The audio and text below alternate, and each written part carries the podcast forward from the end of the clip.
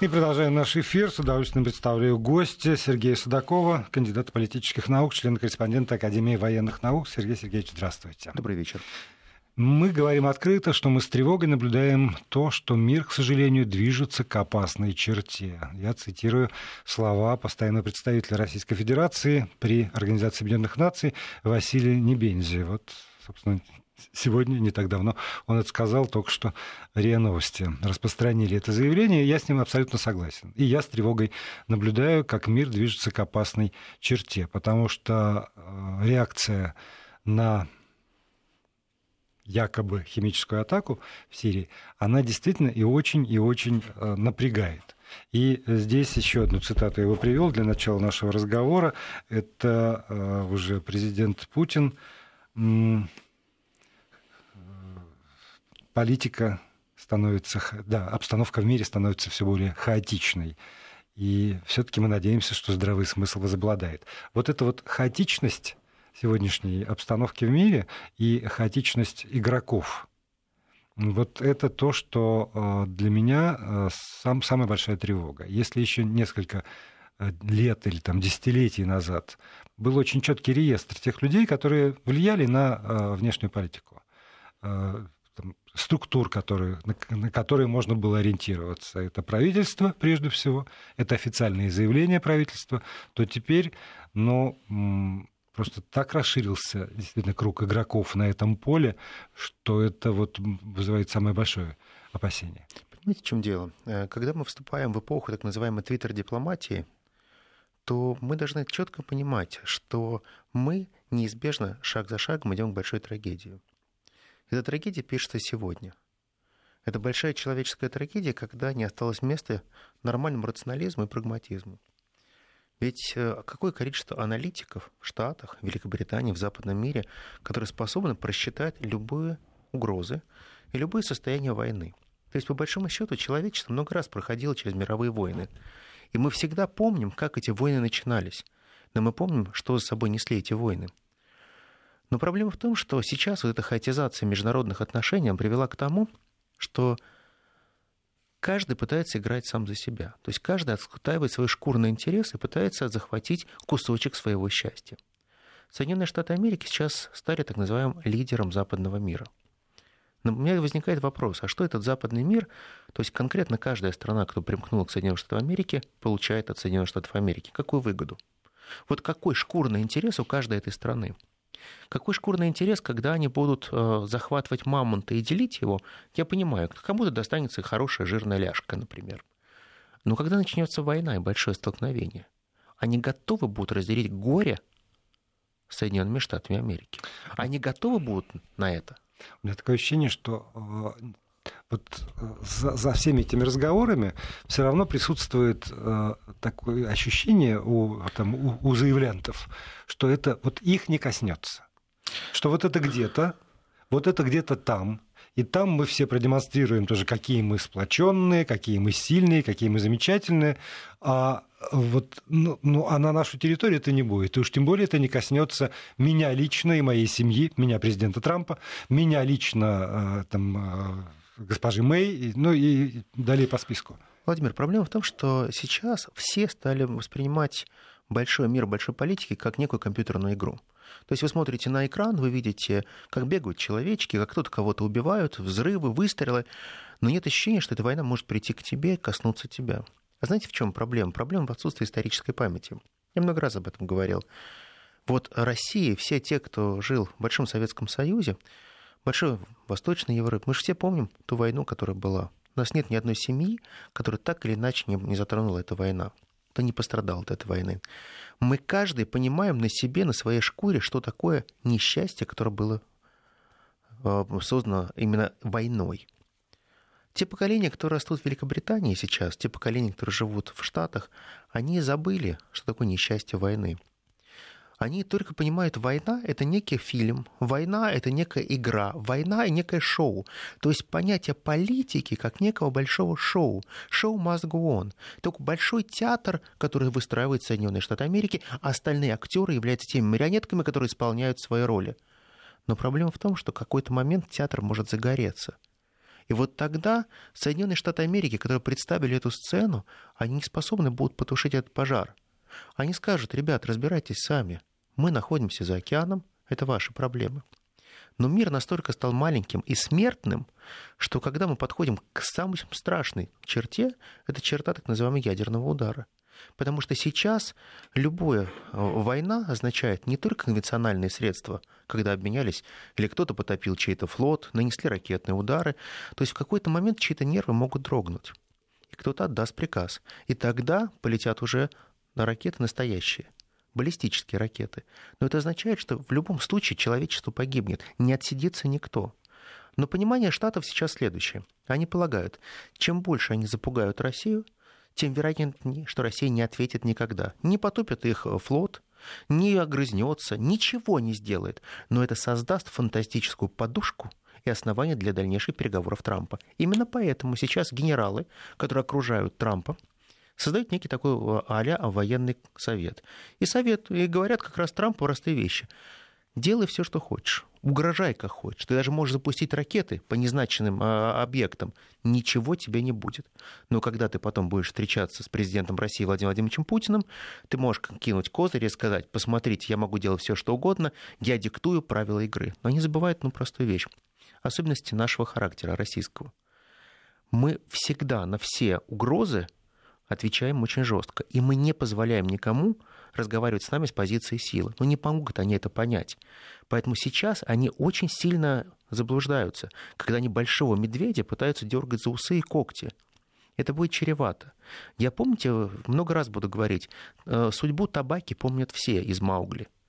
И сейчас мы увидим, что огромное количество этих малых табаки, которые сейчас подвывают большому Шерхану, они в какой-то момент закончатся тогда, когда Россия справедливо ответит на ту агрессию, которую проявит Соединенные Штаты Америки. Да, но здесь, видимо, э, здесь есть два аспекта. Во-первых, я бы не, э, не был столь категоричен в оценке э, там, всего населения Соединенных Штатов Америки или той же Великобритании и Российской Федерации, потому что, с одной стороны, мы видим очень трепетное отношение к мемориалам по поводу Первой мировой войны Это правда. и Второй мировой войны. С другой стороны, мы у нас видим вот эти вот э, странные, с моей точки зрения, надписи на автомобилях.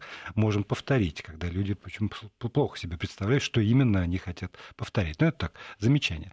А вот по поводу, по поводу агрессии, Здесь, видимо, еще еще раз надо объяснять э, всем и по ту сторону океана, и по эту сторону океана, и тем, кто сейчас у радиоприемников, почему э, сирийский плацдарм оказывается как раз тем плацдармом, когда действительно дергают за усы, когда невозможно не отвечать на агрессию, в общем, направленную не на российскую территорию, а на территорию Сирии. Надо четко понять, что э, когда создавалось молодое государство Израиль, Соединенные Штаты Америки его опекали. Очень многие хотели уничтожить это государство, это был факт. Но Соединенные Штаты Америки тогда заявили очень простую вещь. Любая агрессия против Израиля – это будет агрессия против Соединенных Штатов Америки. И мы наших друзей всегда защитим, мы их не бросаем. Это не была политика слов, это была политика действия. Прошли годы. Россию, окрепшую Россию, пригласили в Сирию для того, чтобы помочь сирийскому народу справиться с той чумой, которая называется международный терроризм. Когда мы туда заходили, мы брали на себя не только функцию помочь армии Асада освободить города, населенные пункты, мы также на себя взяли так называемую субсидиарную ответственность. То есть, по большому счету, мы заключили такой э, договор, что если по населенным пунктам будет нанесен массовый удар, то мы постараемся сбить эти ракеты по возможности и обязательно уничтожить те огневые точки, откуда исходил этот огонь. То есть, по большому счету, мы должны защитить народ Сирии любой ценой. То есть сделать так, чтобы мы являемся настоящими партнерами и друзьями и союзниками Сирии. И вот здесь возникает опасность. И, я прошу прощения, и условия этого договора не тайные, они публичные, они, они известны всем на свете. Конечно. Э, все понимают, что... Это был... не секретный протокол. Нет, было, было четкое приглашение Асада. Мы зашли по этому приглашению. И существует правило, что когда страна оказывает поддержку, то она тем самым включается именно в определенные союзнические обязательства. Обязательства субсидиарной ответственности того, что будет происходить. А вот теперь представляете, 22 цели были намечены, в том числе а, цели в Дамаске, и, и в Дамаске, и в цели там, где стоят наши войска. Если летят туда ракеты. Да, мы сбиваем, например, 90% ракет, но 10 долетают. Огромное количество мирных жертв. Если мы не отвечаем на это все, то это означает нашу слабость. То есть мы бросаем своих. Тех, кто нам доверил. Тех, кто просил нас о помощи, мы им не помогаем. В том случае, если мы отвечаем, что мы должны сделать? Мы должны потопить а, те плавучие средства, из которых будут пущены ракеты. Я напомню, что мы это можем сделать, потому что мы обладаем тем же флотом, который находится в Средиземном море, нашими подводными лодками, на которых есть торпеды, на которых есть ракеты «Вода-вода», и на которых есть калибры. Сейчас нет средств ПВО хороших и надежных на тех плавучих средствах, которые пришли в Средиземное море, которые объективно и эффективно снимут калибр. А это означает, что примерно плавучесть любого судна небольшого, примерно 3 минуты. В течение трех минут мы сможем пустить их ко дну. Но это означает прямое столкновение. Прямое столкновение, которое называется прокси-война. Это означает, что это казус Белли и начало войны полноценной. Где можно провести черту? Один корабль потопленный, два потопленных корабля и сели за стол переговоров. Или сразу же будет объявлена война, большая и масштабная. Так вот, сейчас мы всячески призываем, господа из Белого дома, мы прекрасно понимаем, что это ваши разборки, разборки ваших элит. У вас население, которое вряд ли знает, где четко находится Алеппо, и точно не знает, где находится российский Хабаровск. Но, тем не менее, вы хотите развязать огромную войну, которая будет чревата для последнего крестьянина, который сажает маис в Теннесси. Проблема-то в том, что это ваша игра, которая коснется каждого. И сейчас э, у нас нет каких-то претензий к гражданам Америки. Они нормальные ребята. Они также живут своей жизнью. Они живут в неагрессивной среде они не являются нашими врагами, но, они, но правительство сейчас создает все предпосылки для того, чтобы создать вот эту агрессивную среду чтобы России было максимально неудобно выживать, чтобы сделать так, чтобы Россия встала на колени. Вы знаете, мне чего, мне очень напоминает эта книгу э, господина покойного Бжезинского, который называл «Second Chance», «Второй шанс». Он это сделал, эта книга, это было прежде, прежде всего обращена к Джорджу Бушу-младшему. И он ему говорил, что либо сейчас, либо никогда. Либо ты сейчас станешь абсолютным лидером мира, либо у тебя не будет этого второго шанса. Вот у меня ощущение, что Трамп сейчас решил реализовать вот этот так называемый второй шанс. Когда Россию не смогли уничтожить в 90-е годы, и она встала с колен и расправила плечи, так вот сейчас они, словно по Бжезинскому, пытаются реализовывать этот второй шанс. Сейчас или никогда. Любой ценой добить Россию. Вплоть до ведения войны. Но самое главное, они не понимают одной простой вещи, что усиление переговорной позиции и настоящие переговоры – это большая разница. А война перечеркнет все эти переговоры, и договариваться будет поздно. Но смотрите, при этом, как, как мне кажется, по крайней мере, э, военные как раз ведут себя ну, в публичном пространстве, по крайней мере, гораздо более осторожно, чем это делает тот же самый Трамп. Потому что э, Трамп тут же в своем твиттере пишет, что прилетят ракеты красивые, там, умные, умные блестящие, как какие-то там еще ракеты прилетят. А э, Пентагон говорит о том, что мы продолжаем изучать доказательства по поводу этой самой предположительной химической атаки, и э, Пентагон не берет на себя ответственность, э, ну, то есть не, не Пентагон призывает к войне, вот, вот как. А, даже не совсем так. Понимаете, в чем дело? Пентагон сейчас, он расколот очень сильно. Первый лагерь у него это действительно ястребиный. Это тот, который возглавляет министр обороны. Вот министр обороны Мэтис, он жаждет войны любой ценой. И он как раз говорит Трампу, ты знаешь, давай а, шарахнем по Сирии. А там будет видно. А там будет видно. Ты знаешь, это очень сильно тебя усилит. Ты такой будешь как мужик, такой guy, такой крепкий парень, покажешь себя. В то же время руководитель начальник объединенных штабов, он говорит по-другому, господин Демфорд. Он говорит, давайте разбираться. Именно в начальнике штабов это наш генштаб. Там собраны все лучшие умы и аналитики. Они говорят, не-не-не, ребят, мы сейчас анализируем, и то, что вы творите, мы не сможем довести эту войну до финала. Нам не нужна эта война. Мы не готовы. Мы не провели обновление своего оружейного парка. Нам не стоит ввязываться в эту кампанию потому что это очень чревато для всех нас. И они пытаются остудить горячие головы, говоря, нет, не стоит. Поэтому Пентагон сейчас, он расколот внутри. Нет единого такого Пентагона, который был при Буше, при Обаме, при Клинтоне. Там сейчас существуют четкие два крыла. Одно крыло представляет оружейное лобби, а другое военные. Ну вот как раз, я, когда я говорю военный, я имею в виду генштаб, потому что там министр обороны это политическая фигура, Совершенно это не плоть, от, не, не плоть от плоти армии.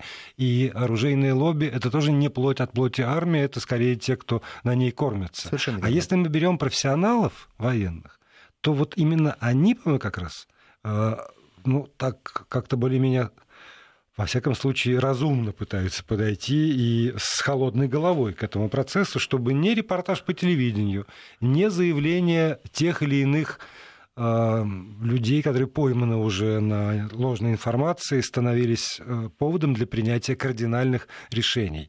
А все-таки, ну, действительно нормальный анализ на основе разведданных, в конце концов, своих. И еще один аспект – это Э,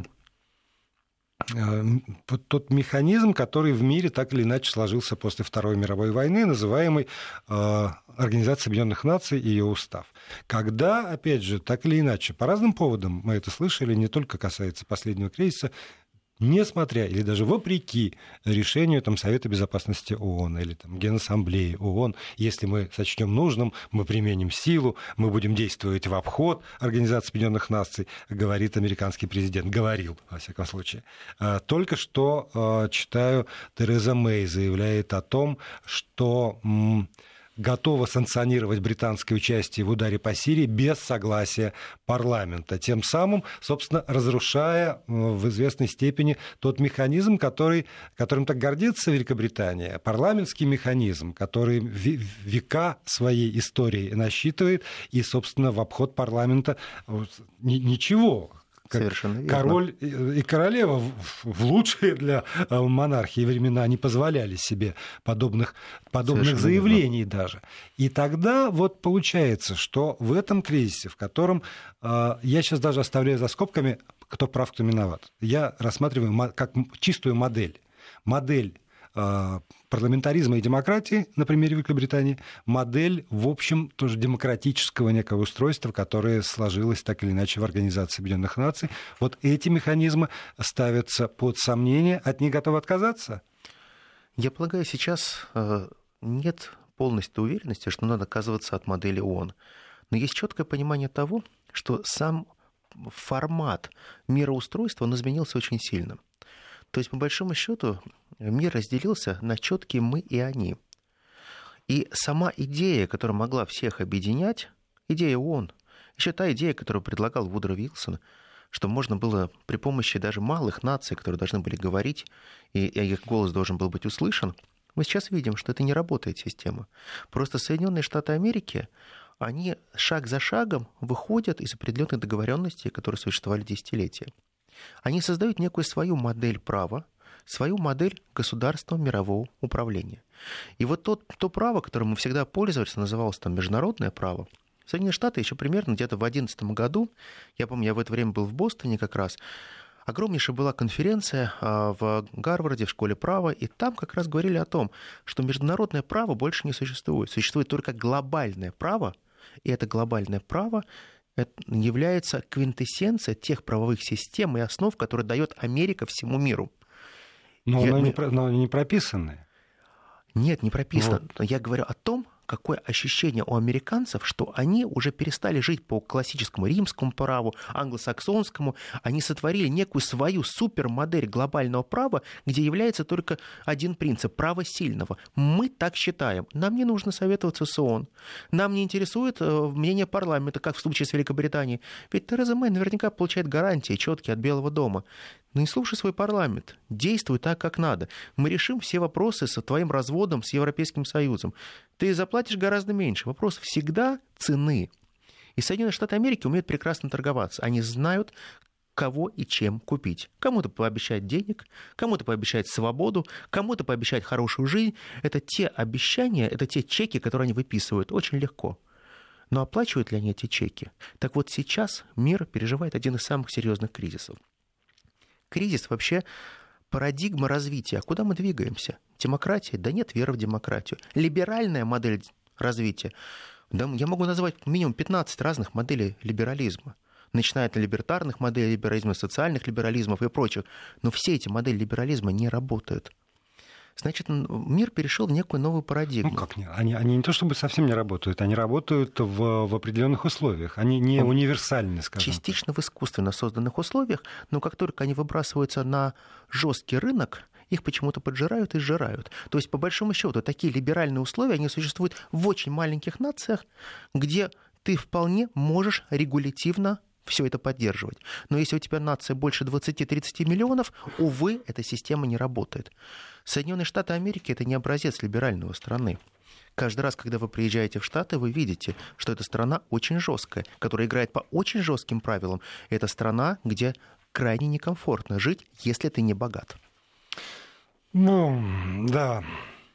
Э, в общем, на, на самом деле, мне кажется, что э, так или иначе весь мир подошел к черте, когда, во-первых, нужно думать, а во-вторых, ни у кого фактически нет э, возможности, и это, кажется, осознается уже, быть в стороне от чего-то. Вот тот факт, что Боливия выступает инициатором созыва э, там, очередного Совета Безопасности ООН, как раз по поводу напряженных отношений между там, США и Россией по поводу Сирии, вокруг сирийской проблемы, обострения напряженности, это, для меня это очередное свидетельство того, что ни у кого, даже у самых маленьких, может быть, и у самых далеко расположенных от э, да. географической мир, точки. Мир иллюзий закончился. Да. Есть осознание того, что в стороне быть невозможно, потому что или это глобально, или э, так, тогда и мы решаем глобально – а если это не глобально, то, тогда не, ну, как бы не надо нас обманывать. Совершенно да. верно. Мы да. прервемся э, на новости. Сергей Судаков остается в этой студии и продолжим через две минуты. И продолжаем программу. Сергей Судаков, американист, кандидат политических наук, член-корреспондент Академии военных наук. Здесь у нас в студии. Если у вас по ходу этого разговора возникают какие-нибудь вопросы или комментарии,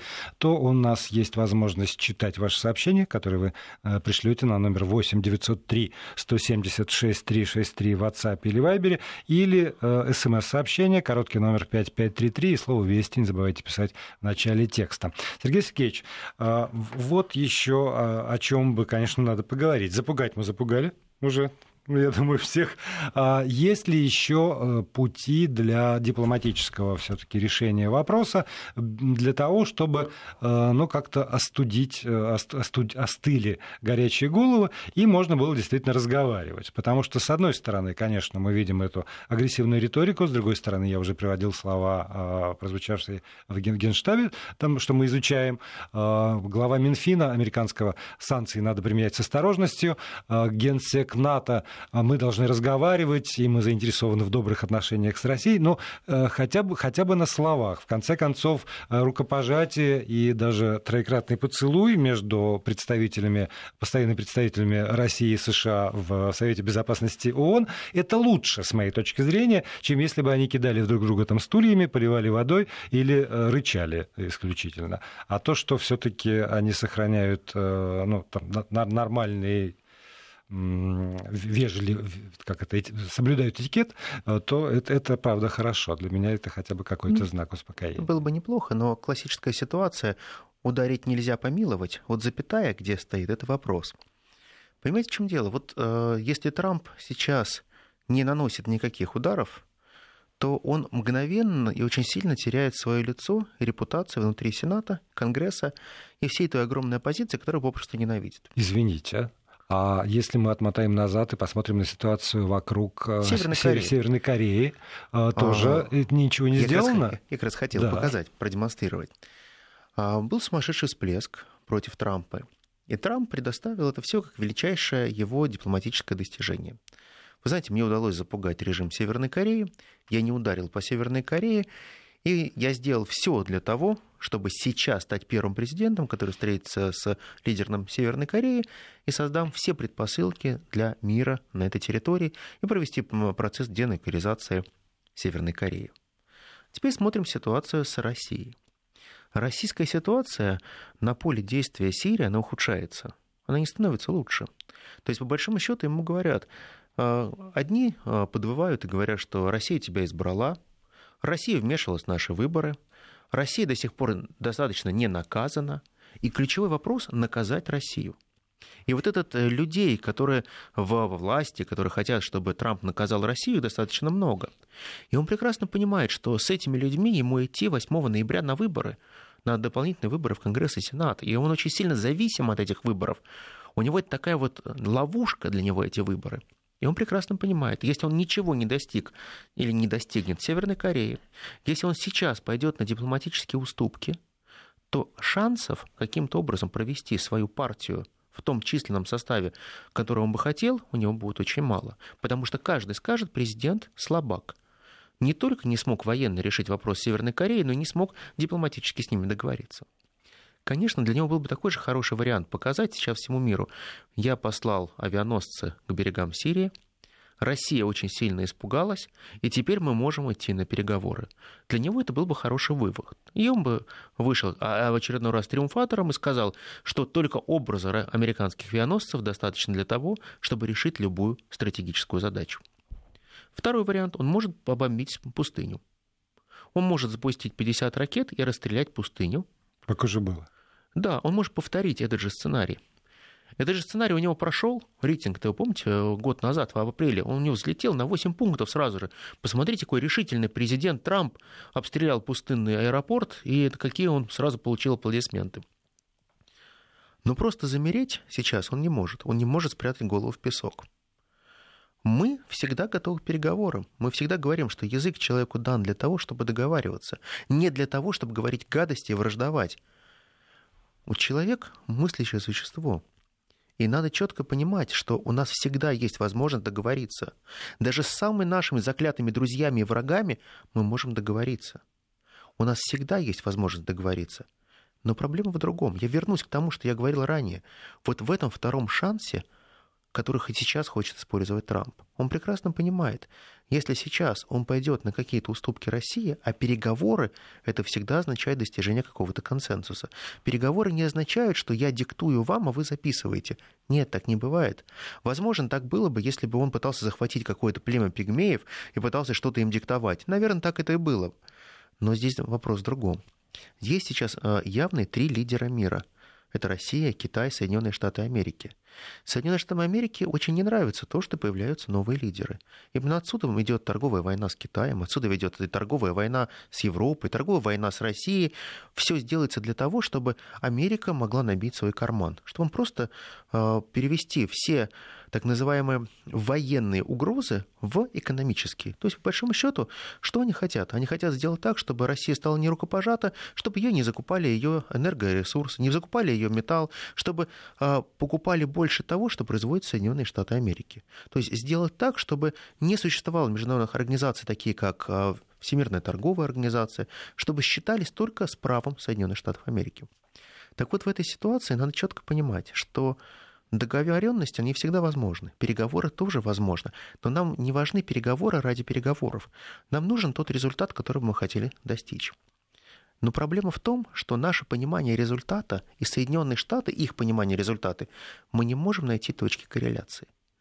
Каждый раз, когда мы пытаемся найти какие-то точки корреляции, даже по борьбе с международным терроризмом, мы говорим, постойте, давайте делать так, чтобы у нас была определенная корреляция общих систем по базам тех террористов и тех террористических группировок, которые существуют. Это же нормально когда мы понимаем, что есть там 86 там, или 90 террористических организаций, вы примерно их следите и обмениваемся всей информацией.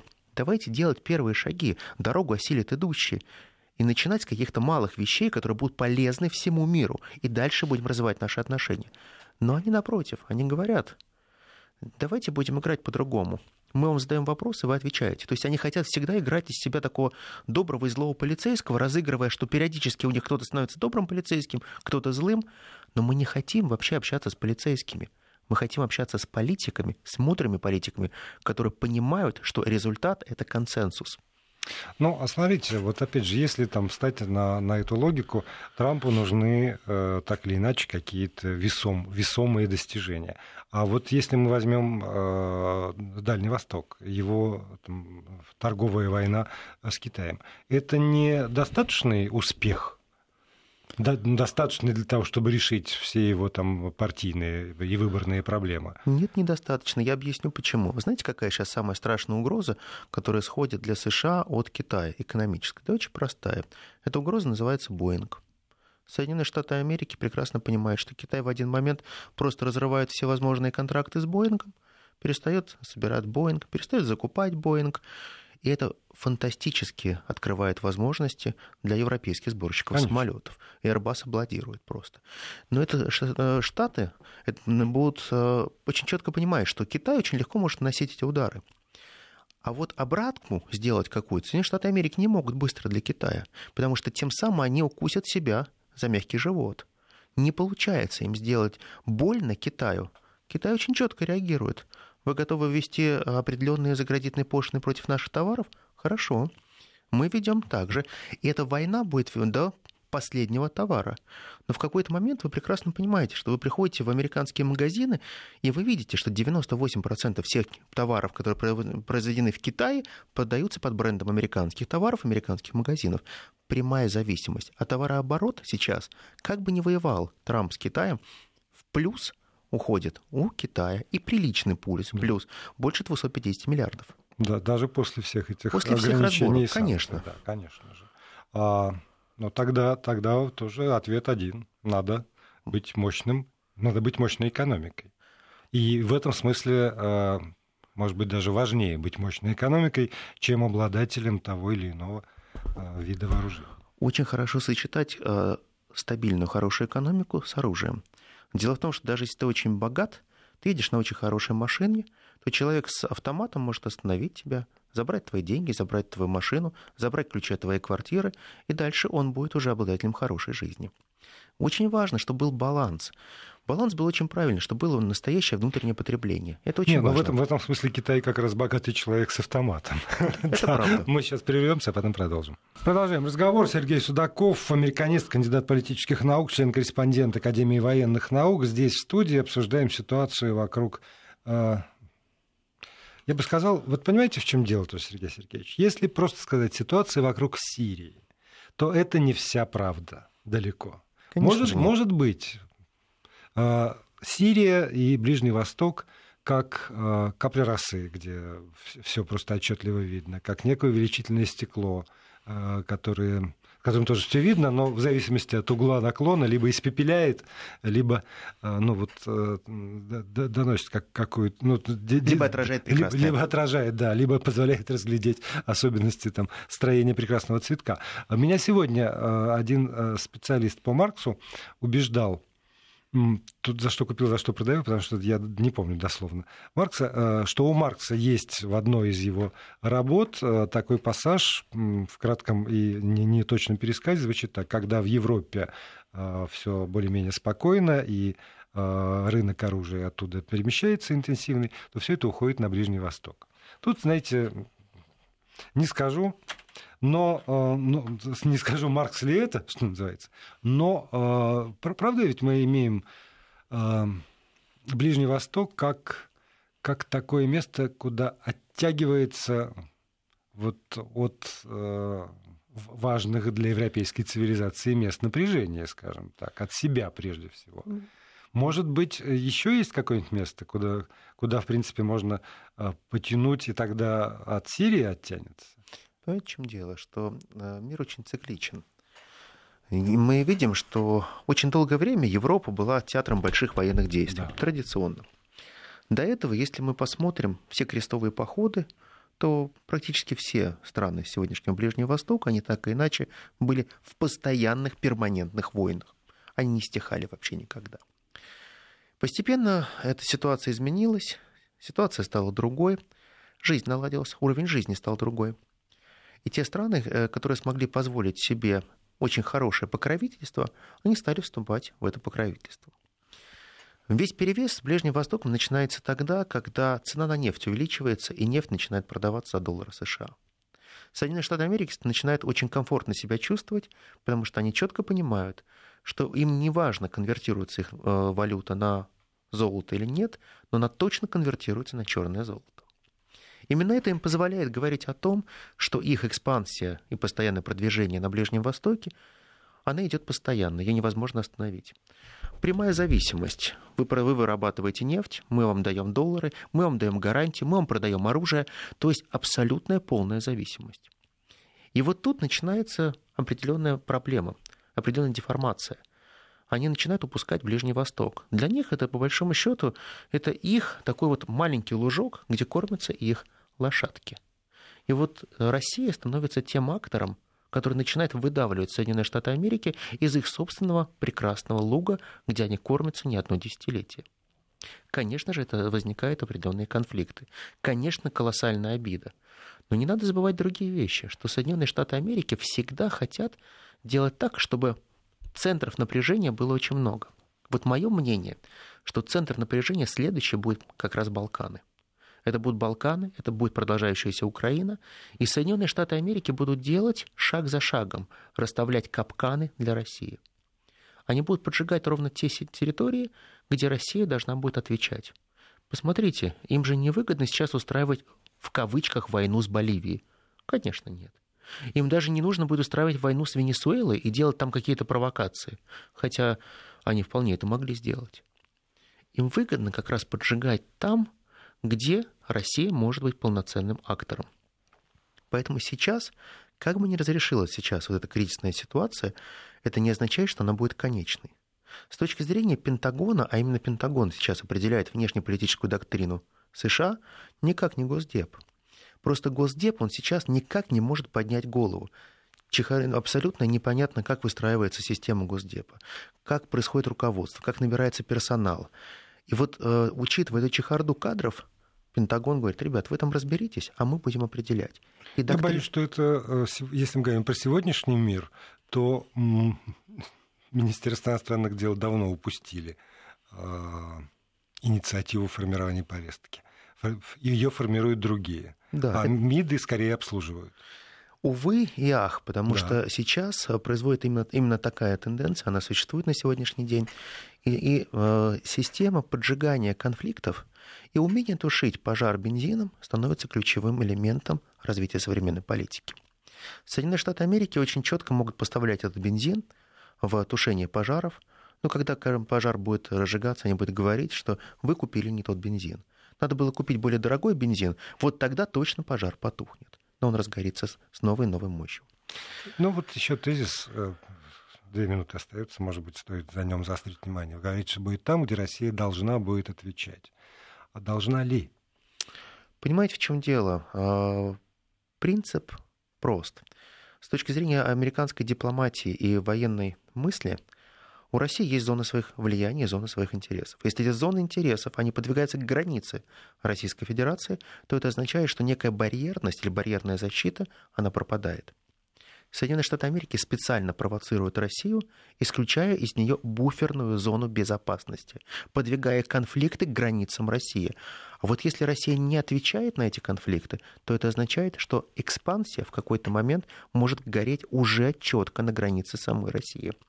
Их задача сделать так, чтобы огни пожаров горели уже на границе с Россией. И тогда Россия точно будет отвечать в любом случае, потому что это касается уже непосредственно Россию. И я полагаю, что их стратегия, она сейчас очень долгая и понятная. Санкции отмены не будут, давление будет продолжаться. Но можно сказать одну простую вещь. Советский Союз жил всегда в условиях санкций. Мы воспитали прекрасную наши научные школы. Мы создали прекрасные научные знания. Наши технологии были ведущими, а до 1964 года наши научные знания на русском языке были абсолютными лидерами. А до этого были исключительно немецкие научные знания в лидерах. Я полагаю, как не было бы сейчас плохо, как бы нас не пытались загнать в угол либо в капкан, мы умеем выживать в любых условиях.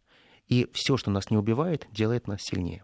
Выживать, да. Но, опять же, когда мы всякий раз, когда вы приводите пример э, Советского Союза, или я его привожу, э, в затылке же все равно есть мысль о, о финале Советского Союза. Финал всегда есть у всего. Да. Все люди смертны, но смертны не равно. И все-таки, я полагаю, Советский Союз имел очень яркие моменты. И наши яркие моменты еще впереди. Это будут очень хорошие и яркие моменты. И мы это увидим при жизни. Да это бог. Да, да это бог, что называется. Я, я бы тоже за то, чтобы была ну, там, многотысячелетняя история, как у нашего восточного соседа, когда разные эпохи, верно. Э, даже, даже длительно, очень, э, очень разные по содержанию эти эпохи, но при этом существуют и и немножечко умеет выбираться. Выживать. Вот выживать мы умеем прекрасно. Умеем ли жить, это нам самим себе надо будет доказывать. Ответим, спасибо большое. Ответим. Сергей спасибо. Судаков был гостем спасибо. программы. Американист, кандидат политических наук, член-корреспондент Академии военных наук.